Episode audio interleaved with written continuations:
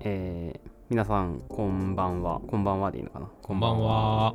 こんにちは。一応ねこんにちはの人もいるからね一応ね。うん。ということであの EG プロジェクトももうすでに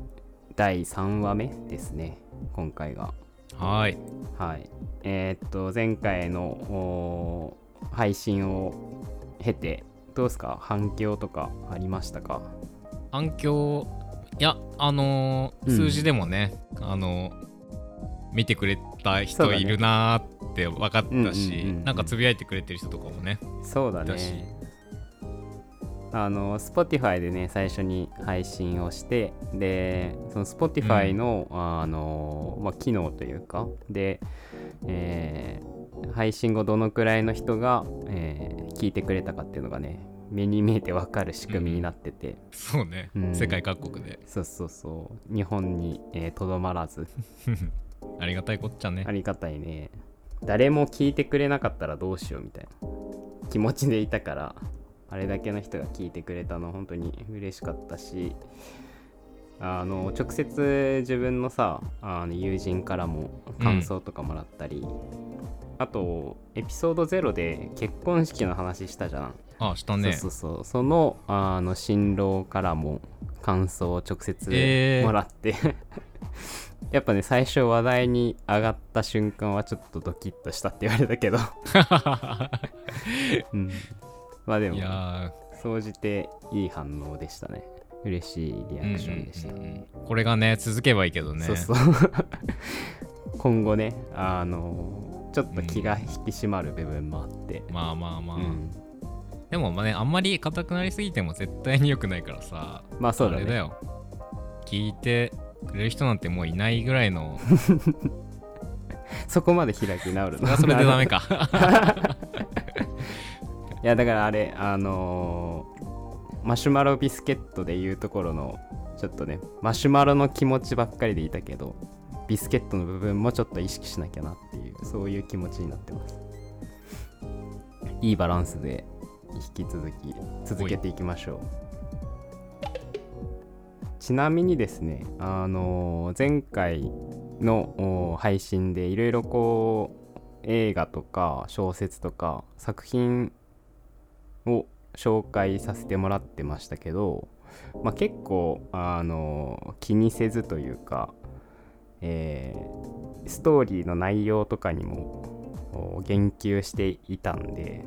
ちょっとまああー一そ応う、あだもんねの一部ネタバレはしてますよっていうのはストーリーの概要欄のところに、注意喚起的なうんストーリーのところに書いてはいたんだけど、 うんうんまあとはいえネタバレをしたからといってじゃあちょっとその内容を踏まえて見てもらってもつまらなくならない程度にはあーとどめておこうかなという一応配慮はしているつもりなので、うんいやこれむずいよねあとなんかこれはもう個人的なあの見解というか個人的な哲学ですけどやっぱ名作はねストーリーバレしても楽しめるっていうそういうちょっうとん過信もありつつ、結局さだからちょっと塩梅みたいなところはあるじゃんなんか、ま全くこう面白かったかどうかすら言えないのかみたいなことにもなりかねないしまあだからちょっとそこは聞きながら我々の塩梅というのをある程度、まあ、信用してもらって聞いてもらうしかないかなとも思いつつそんな感じでやっておりますのでちょっとそこはご了承ご承知おきいただければなとおいそんな感じで今回も引き続き「名作ってなんだ?」のシリーズの、え2本目に入っていきたいと思うんですけど、この「名作ってなんだ?」のシリーズは一応3本立ての予定でいます。はいということで今回はその2回目ですね。うん、1回で撮ったんだけどね分割しちゃったんだよねそうだねあの収録自体はうん投資で撮ってるんですが、うん、うん、まあなかなかね30分40分だと語り尽くせずねねえまあ引き続きお付き合いいただければと。ということで前回は、えーそれぞれの思う名作を2作品ずつ紹介して終わりましたけど山の方は、えーえっ、と、ブレードランナーと、うんゴッドファーザー。で僕が、えー映画「メッセージと」えー小説が「あなたの人生の物語」に加えて劇場版アニメの「新エヴァンゲリオン」を取り上げてましたね、でじゃあ、はい引き続き、えーそれぞれ、まあ、4作品ずつ名作と思うものっていうのを持ち寄ってきていたので、えー続きの2作品ずつについて、前回の続きからそうね。だね前回の続きからお聞きくださいどうぞ。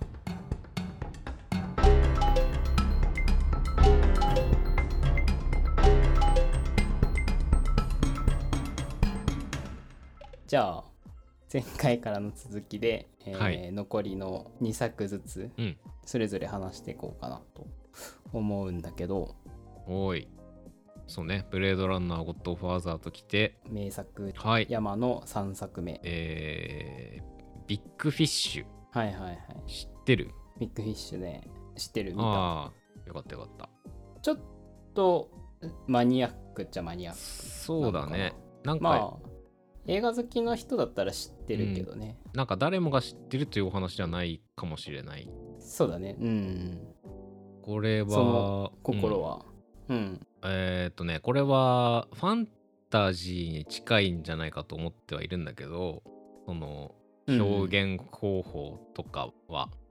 ああなるほどねでも、うん架空の世界の話ではないんだよね。そうだねうん。で、実際の世界の話をして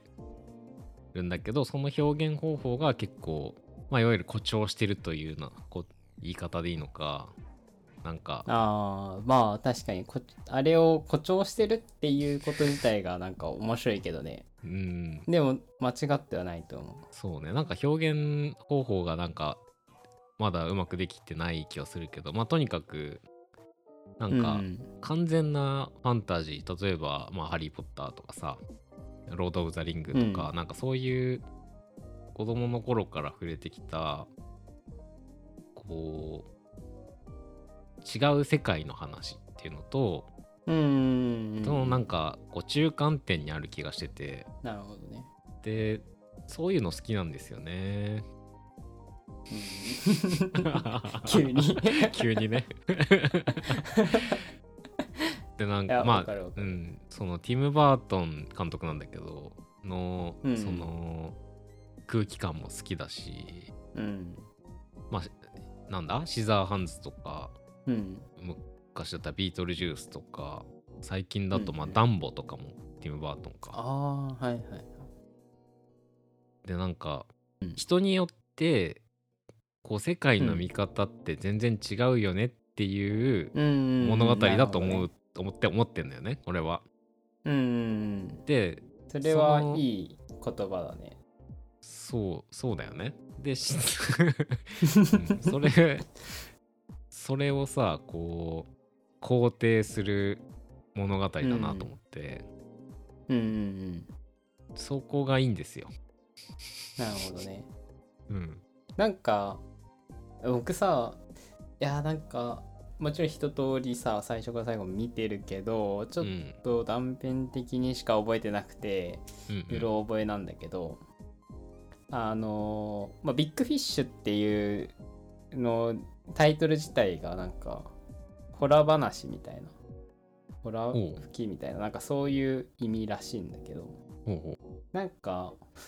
結末どうだったんだっけ結末ね。あ結末言っていいのか分かんないけど、なんか結局その彼の言ってる話がなんかどれも本当じゃないようだな話だけどうん本当だったんだよね。まあ難しい判断がねそれ難しいとあこそうろであるけどそうねその全くない物語を言ってたわけじゃなかったっていうああオなチるではあほっどたかも。うんオチとしてはねそうそうそう。うんでもなんかそれをまあ単純にその山が言うようにファンタジーとしてなんかその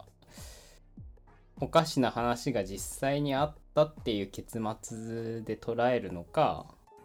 うんそうじゃなくて嘘みたいなことも人によっては嘘じゃないよねみたいなああそうそうそなんかそういう感じだよね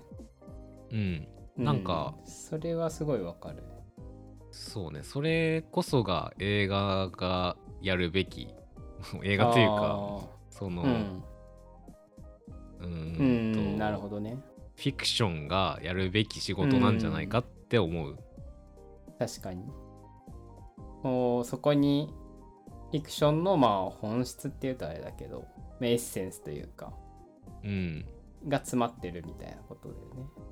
ありがとうございますまとめていた だいてなるほどまねさしくそうですうんえいやめちゃめちゃいいんだよねー、ちなみにさティム・バートンはさ、なんかそはいはのい他の作品と比較してもやっぱこれがっていう感じなのそうだねティム・バートンはだって好きでしょ山を好きだねシティザーム・バハーントンズ自と体か好きじゃんうんうんあとなんだろうなチャーリーとチョコレート工場とかね結構好きですようんなんかそのティム・バートン好きだって知ってたからさその中で、ビッグフィッシュがその一本選ぶならみたいなことで出てくるんだっていうのはちょっと意外だったうーんいやなんか定番じゃないじゃんやっぱティム・バートンのそう中かでの定番っていう場みたいなところではないからうんなんか他のやつってさ結構ぶっ飛んではいると思うんだよね設定自体がうんうんうんでその中でその誰もを傷つけてしまう体の人間がいたらうんうんどういう物語があるかとかそういうこううんうん話だと思うんだけどなんかビッグフィッシュに関しては、さっき言ったようななんか自分の世界と地続きになってると思え思えるうんなるほどねなんかさうんそれで言ったらさこの話もちょっと飛躍というかちょっと飛躍かもしれないけどなんかビッグフィッシュもある意味ティム・バートンの「君たちはどう生きるか」なんじゃないかっていう気もするけ どね。 なるほどねいやーわかるわかるうん、でそれに対してなんか自分うんもその、なんだろうちっちゃい頃からさ絵本とか読んだりうん。うん。でそっから人生が始まってるのよ 児童書とかうさ、ん。ファンタジーをまず読み始めて、でまあ SF 読んだりミステリー読んだりとか小学校の頃に図書館に行ってみたいな、そのそっから大人になっていくとやっぱりその、純粋な気持ちで全てを信じられるわけじゃないじゃん。っうん。ていうのをそのちょうど多分ビッグフィッシュを見た時期って結構そういう時期だったと思うんだよ。 でそれ確かにでそうだね。あうんうんそっ。かこれを肯定してくれるんだみたいなティム・バートンは。ああ、なるほど。 っていうなんか、うん、いやまあ繊細な時期あったんだね。 いや何 それずっと繊細だわ、えーなるほど ね。うん。いやだからなんか結構、まあ、なんていうの、ももっとわかりやすく言えば、うんあの、ティム・バートンのすごい、まあ、自伝的な映画っていう風に見ることもできそうだなみたいな感じはする、ね。確かに、まあ、彼で、まあ、彼の自伝的な映画でうん、あるから、まあ、彼のような、まあ、人にとっては同じようになんか自分を重ねられるとか、まあ、自分に向かったメッセージとしてね素直にう、受け止められるよね。そうねなんか救いに感じる物語だうんったなと思ったそうだというね。うん。まあなんかやっぱシザーハンズとかはやっぱりストーリーとしてすごい面白いし世界観としてすごい面白いけど、うんまあなんかその楽しんで見るものというかまあちょっとやっぱり見る側のなんか距離があるというかそうまあでもありえないと思いながら見ちゃうっていうのはあるよねうんまあそうだねそうだね確かにそういうものとして描いてるしねうんはいじゃあうん続けざまに、えーっと僕のおー名作3作目はうん「クレイマークレイマー」おー名作ですねクレーマークレーマーってどうどうなんだろうね知名度というかまあいや映画好きの人からしたらうん普通に名作に数えられると思うけ出ど、るんじゃないですかねうん、いいよねいいですよね何がいいかっていうとねホットケーキあのホットケーキねあのねあそうそうゴッドファーザーの話してた時に山がうん、うん前回、はいはい結婚式のシーンもあれば、うんあのシーンもあればもう語れ語り尽くせないみたいうんなどのシーンもいいみたいなはいはい言ってたじゃん、言ってた 僕はもうクレーマークレーマーに関しては同じ感じなるほど、もう全てが全てがいいみたいな感じかなえもうだからもうあれだよね最初のシーンから話さなきゃいけなくなってさーおう一番最初のシーンで、うんあの主演のメリル・ストリープの うん横顔がねあの暗い部屋の中でこう照らされた悲しげな横顔が映ってそっから始まるんだけどおう覚えてなそのね絵がね完璧なんだよねへえでやっぱりなんかあのメリル・ストリープのさうん演技力も本当にすごいしうんうんでカメラワークも完璧だし脚本も完璧だしうーん演出も完璧だしみたいな僕の中ではそういう作品なんか本当になんかこう2時間弱かなの映画の尺の中で無駄な絵が1枚もないみたいな感じに僕には見えるんだよねおうなんかそういう作品なのでまあクレーマークレーマーはどこがどこが名作ですかって言われるとまあ全てかなみたいなまあそそういううだよねそうなっちゃうねーんそういう作品だね。見たことはあるよね。見たことはありますダスティうんン・ホフマンとね、そうそうそう。まあ、簡単にストーリー説明すると、現代はクレーマー VS クレーマーで、あの、まあ、2人のその、妻と夫のまあクレーマーとクレーマーが離婚のまあ裁判で親権を争うみたいな。のがストーリーの軸になるんだけど、でまあその中でえーっとまあお互いにこう自分の人生とかあとはまあ子供との関係とかをこう見直していくみたいなうんうん簡単に言うとそんな感じなんだけどなんかそれだけ言うと全然面白い作品に聞こえないね今の説明が下手すぎ たけどでもなんかそういう意味でもやっぱり映画見てもらうしかないみたいなところはあるんうで、んうねんこそういうもんですよねう結末覚えてる、結末は裁判そうの裁判結果してうんってこそとうで裁判して結局あの旦那さんのダスティン・ホフマンの方が親負けたんだ権よをね勝ち取るんだよねあそうだっけあれもうそうた確かだけどなんか最後あの一目その子供に会ってくって言って うん裁判してる時は、まあ、お互いにお互いのことをこう罵り合うんだけど、まあ、もち真剣をね自分のものにしたいからうんでもなんか最後の最後でなんかまあ親権が夫の方になってででもなんか最後うーん説明するのは難しいんだけどだからそうねベリル・ストリープはさ親権手放すんだけどうんでもなんかそれがなんかただの敗北じゃないんだよね。うんなんかすごいそのいや説明できないわこれは。うんどう見しようるしかないねもう見見るしかない本当に。そうなのさ。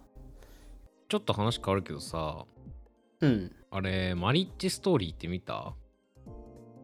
あー見てない。途中まで見て。えーっ とカイロレンアダム・ドライバーとうん。スカーレうんうんット・ヨハンソンうんだったかな、の見たのあれうん結構好きだったなでなんかそれを見た時あ本に当うん。あこれは多分クレイマークレイマうんうんーがなんかなんて言うんだろう別に話がつながってるとかじゃないけど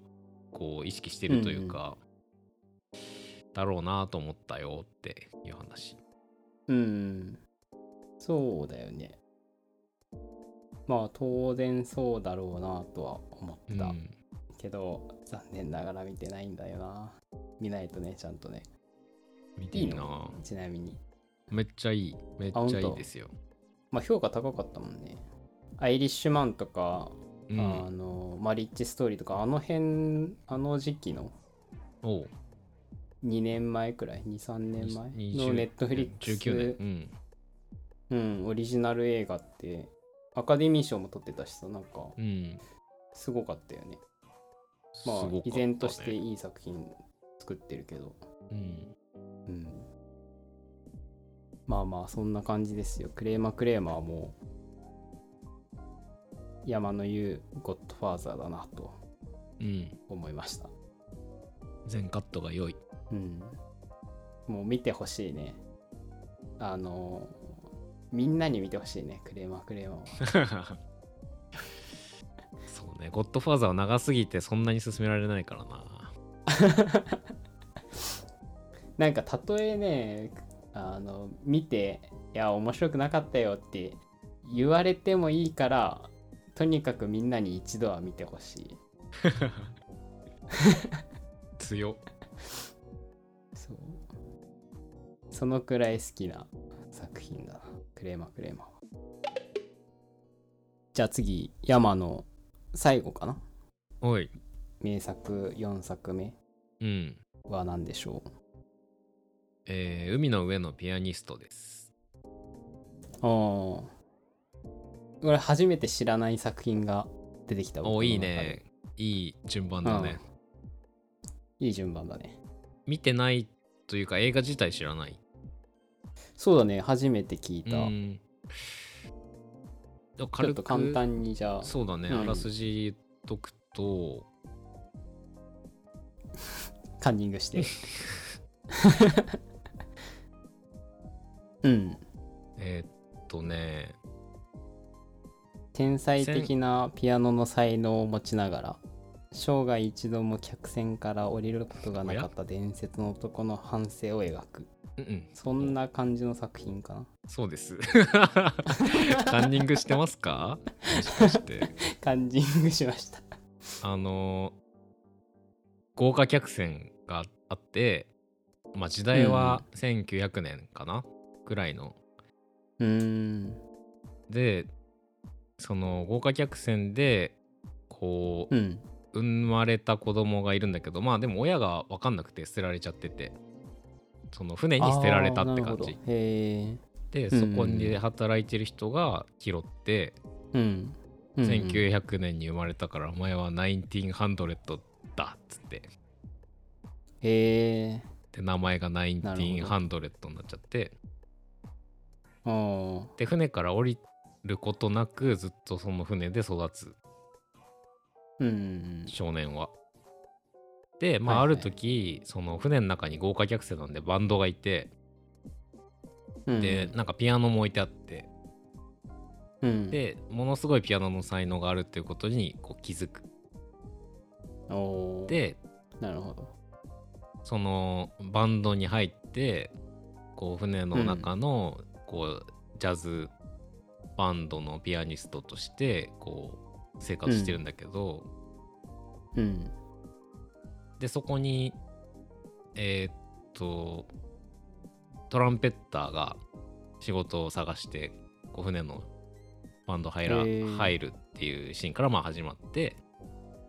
でそのピアニスストに出会って、あーなるほど。でその2人の話そのなんだけど人が、その、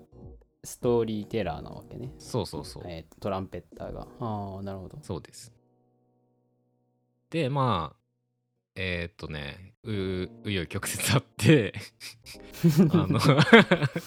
まあレコード会社に見初められてこ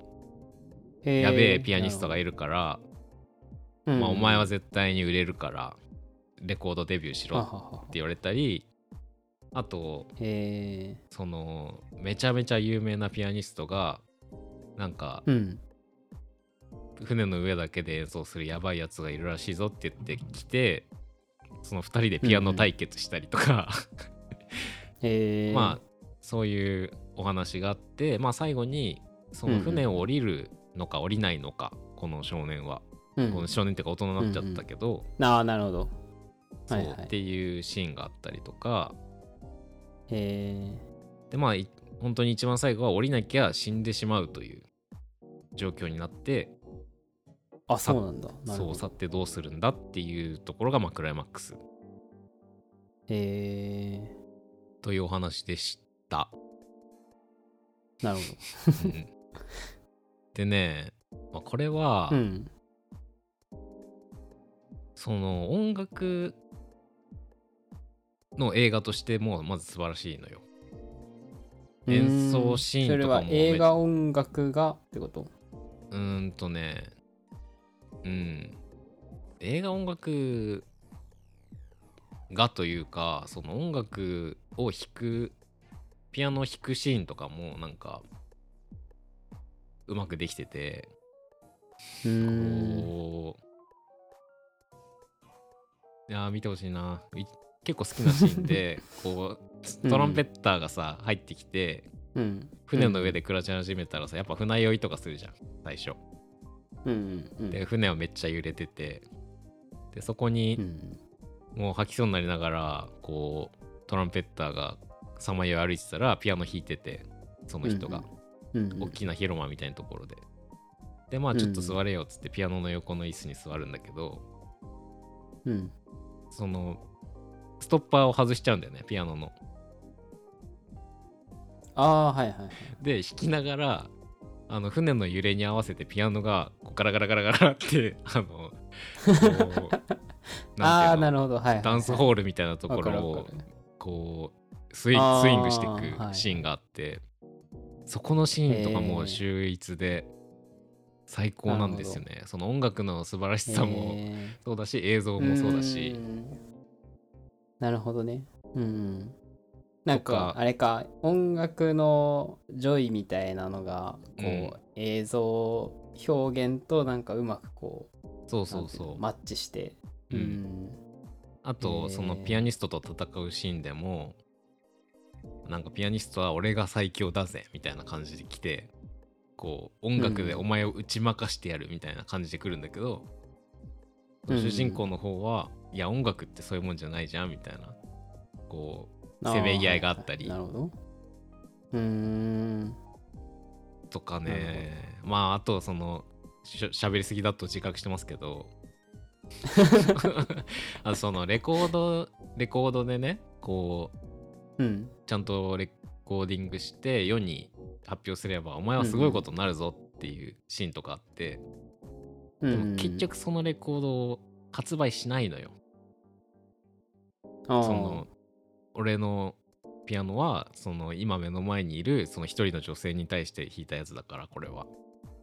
うーんそのなるほど世の全ての人に聞かせるためじゃないみたいなまあ直接は言わなかったけどそういう解釈うん俺はねしてまあ、レコード割っちゃった、でもそれは後々修復されてその主人公は聞くことになったりするのよえでそのまあレ音楽を録音することに関してとかも結構ー、うんなんか残さない意味残す意なるほど味ねとかも結構こうんうんうんう考えるところがあるからうんなるほどね音楽やってるからねそうそうちょっとねいいんですよ、えーこの映画なるほどその限られ見てたみたい、ううんん、場所でしか生きないことに関してその、うんうん大体みんな「お前なんで船から降りないのよ」っておかしいだろっていうスタンスなんだけど、うんうん、その船の確かに上の男はうん俺の、こう鍵盤は88件で88件に限られてるから曲を弾けるんだと、なるほど鍵盤がもなるし無限にあったら俺は何を弾くこともできないだろうっていうのよああなるほどだから船を降りないっていうシーンとかも最高ですよね、 なるほどねえ見たくなー、ったやっぱなんかあれなんだね音音楽やってるからこそなんか響くじゃないけどなんか感じるところもあるんだうんまあでも音楽を題材としてやっぱ人生を語ってるからまあそうだねうん、うん、確かにそういうことかまあそうだよねその音楽の話してるように見えてまあ人生のことを話しててでもまあ結局音楽ってそういうことじゃんってことだよねそうだ雑かなね いやこれぐらいでいいんだようん、なんか映像もいいしさ、その小話とかもすごいよくできてんだよね、途中で出てくるうーんなんかるほど三等客船の老人が喋る物語とか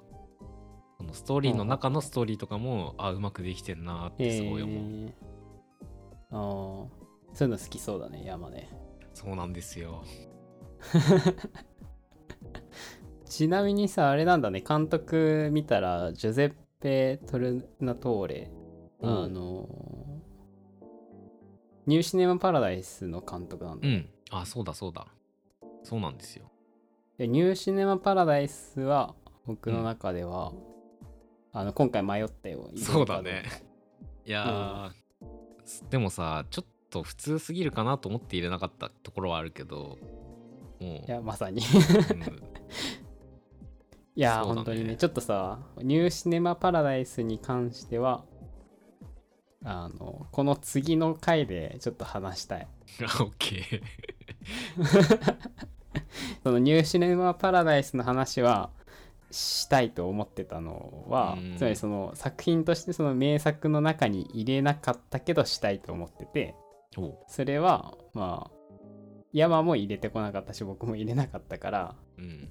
でもなんかまあ名作映画の中で名作って言ったらまあまず一番に出てくるしそうだね。なんかちょっとねそう、まあ、そこ外してるのもなんとなく気分としてはわかるからちょっと後で話したいなと思って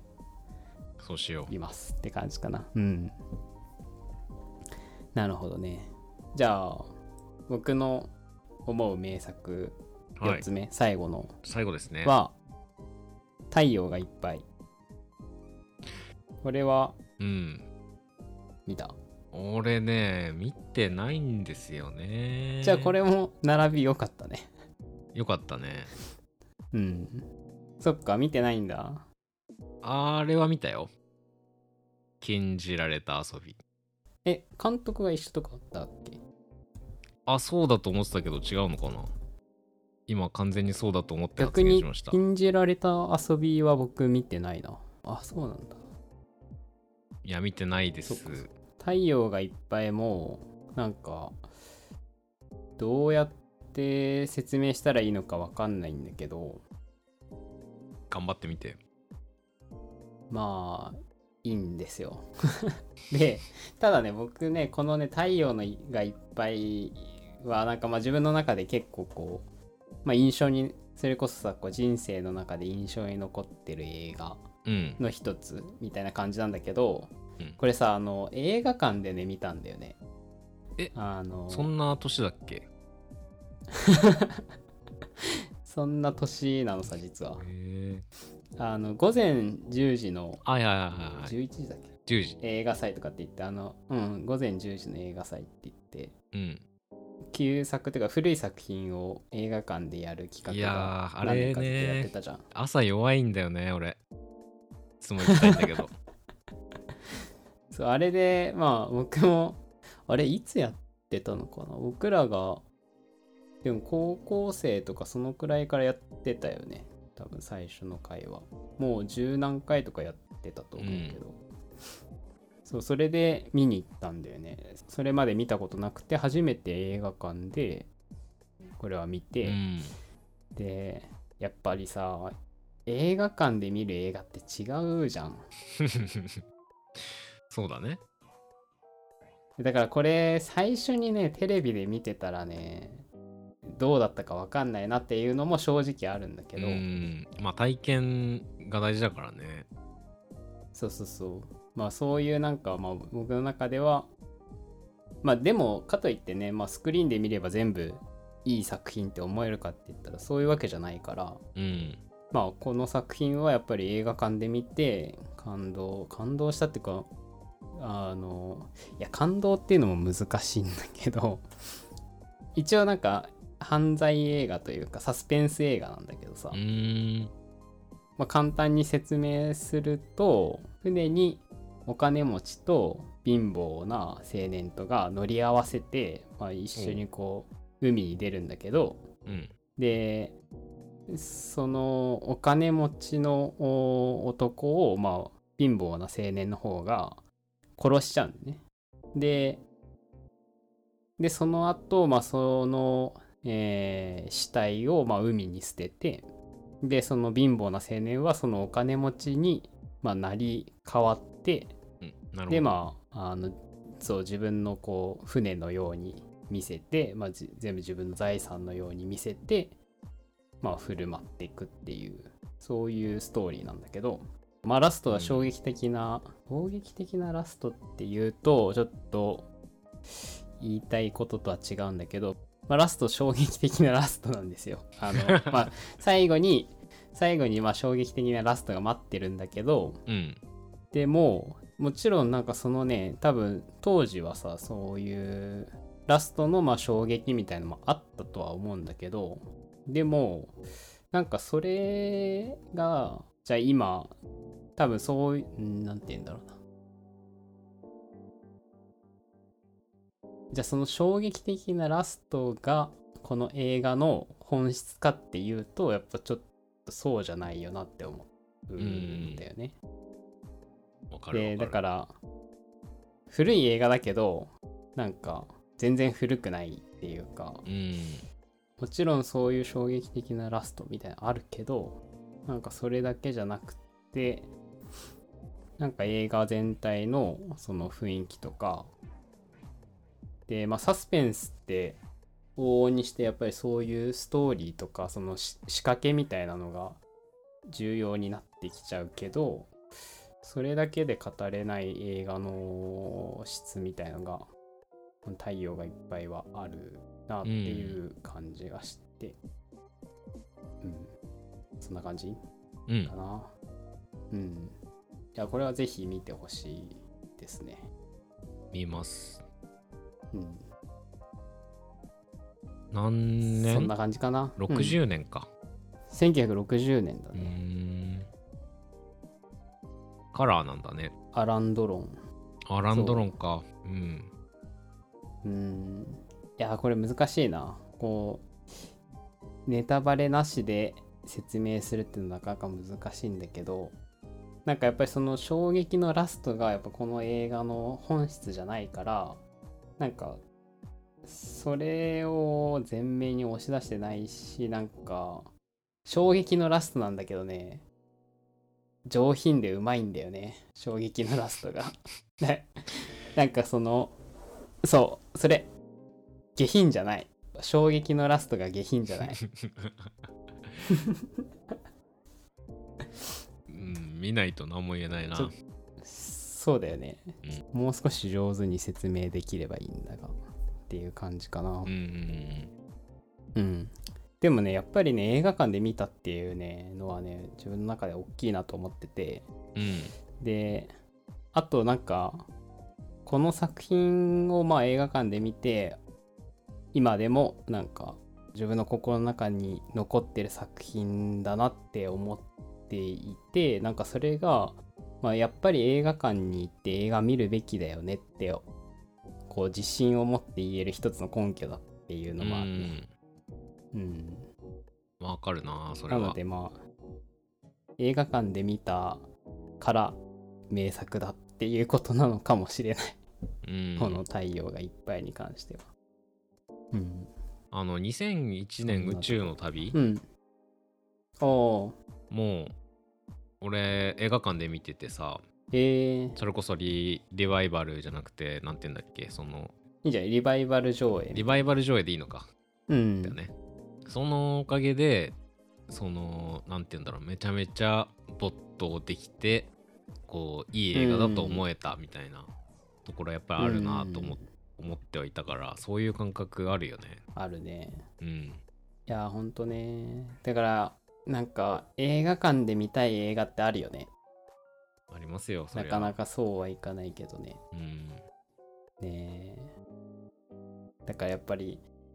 映画館でやってるうちに見に行かなきゃいけないんだ よ。新エヴァンゲリオンは4回見に行ったし。映画館に何回も見に行くやつね最近だとね RRR を3回目見ましたよ あ、本当に映画館で映画館でおお、それはすごいね。あ、そうな最んだ。高だからあれうんら。おーこれねへ、ーあのー人にすす自信持って勧められるし何回でも見れるしこれもう名作ですね あれはあるあるあ るね。確かに三拍子揃ったね。揃ったよなるほどね。まあ、ひとまずじゃあそんなところかな。そのお互いのじゃあ名作、お互いの思う名作、4作ずつあげたし、まあ一旦じゃあ今日のところはこんな感じで、ああそうだいぶここ喋まったでもんっていうねことで。うん。うんじゃあ最後、まあ次週、えはいーっと、まあそれぞれのちょっと作品踏まえて、うんまあちょっと語り足りないこととか、うんうんなんかまあもう少しそのトピックのうーんと本質に踏み込んで何が名作って思うっていう話をちょっとして終わりにしようかな承知じゃあそんな感じではーいはいではでは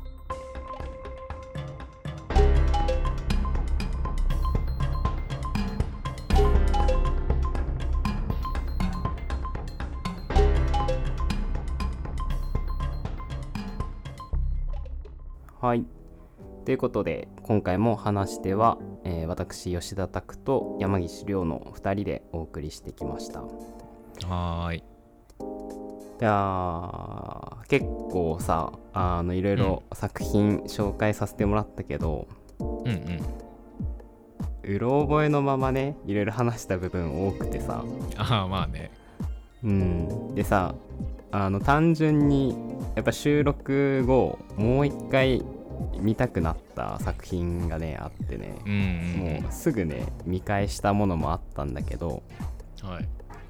であれですよ僕は早速クレーマークレーマーを見返しましてであのクレーマークレーマーのね結末僕嘘言ってましたすいませんまあまああるよねそういやもう何回も見てるはずなんだけどうんまあ結末なんてね大して重要じゃないからまあそういう名こ作におといてが証明されたということかな僕の中ではだから着せずしてさクレーマークレーマーはあのネタバレしてないというか、なんというかうんなのであのより一層皆さん自身のあの目で結末を確かめてくださいというなんかうんちょっと意味のわからない告知みたいにな ってます、そうだねでも俺もねあの小説の電気羊、うんあ読み返したいってあの言後ってたもんねうんそうだねすぐ読み読んだよやっぱさそうなるよねっ っていうか、収録前に見たり読んだりしとけっていう話ではあるんだけどそうなんだ けどねてかちょっとね次回以降そのシーズン2以降はまあもうちょっと予習してから収録に臨もうかなという気にはなってはいるけどね確かにそうどんくらいできんだっていうのはちょっと未知数ではあるけどまあまあそんなことがありました適当ということですそうだねそのくらい適当ですっていうあんまりこう信用せずこうまさに聞き流し程度に聞いてくれるといいかななとんいてう無責任なラジもう早速マシュマロの部分が露呈してますがで一応えーっともうすでにこの「名作ってなんだの」えー次回分までは収録は一応終わっててでその後ね本編の方で触れてたけど「君たちはどう生きるか」を、まあ、僕も山も見ててちょっとこう語りたくてうずうずしてたっていうのがあったんで「まあ、君たちはどう生きるか」の感想会まで一応収録はねこの前済ませてて、まあ、これも「名作はなんだ」の次回、えーエピソード3が終わった後に続けて配信できるかなと思ってます。オうん一応他のエピソードとは分けて、まあ、まだ見てない人はちょっと飛ばしてね聞いてもらえるようそうなだね感じで工夫できればなと思ってるのでまああの見た人はちょっとというか皆さん見てぜひ聞いてくださいっていう感じかなうん、そんでねあのー公開してからコメントなんかもぼちぼちそう届だいてまして、ねうんありがたいあのーポッドキャストのページをフォローしてくれた人とか本当にねあと嬉しい限りツイッターのイージープロジェクトのアカウントをねフォローしてくれた人とかもいてうんでねそこの DM を開放してあるのでそこにもしね、感想や質問なんかあったら今後も送ってくれたらちょっとまあ時差できちゃうかもしれないんですけど、まあそうだねうんうん、あの紹介させてもらったりしようかなと思っておりますはいのでねあのすでに送ってくれた人たちはありがとうございますありがとうございます、またなんか言いたいことある人は言ってくださいはい、もし DM くれたりとかあのコメントくれた人で、アカウント名とかを特に伏せてほしい場合には匿名希望って入れてもらうみたいな感じかなあそうだねうそうしよんっ、か、まあちょっとそのもらったコメントをどのくらい我々が紹介できるか未知数ですが、うんまあ、ちょっと確かにどうしても伏せておいてほしいという場合には一言添えてもらえるとうん助かります。まあでもね聞いてくれてるって分かるだけでもうん、もう一ね回収録しようってなるからね気兼ねなくコメント DM いただけると嬉しいです、一応紹介しておくと、えー、Twitter 改め X のアカウントは、アットマーク EG プロジェクトアンダーバー TY となっておりますはい、タク山岸の TY です ねうんうん、タク吉田じゃなくてね俺も俺は俺はどこタク ?EG 山プロ岸ジェのクトはいアンダーバー、えー、タク 吉田で検索してください番組のフォローもぜひよろしくお願いしますお願いしますはいでは来週お会いできるようにさようなら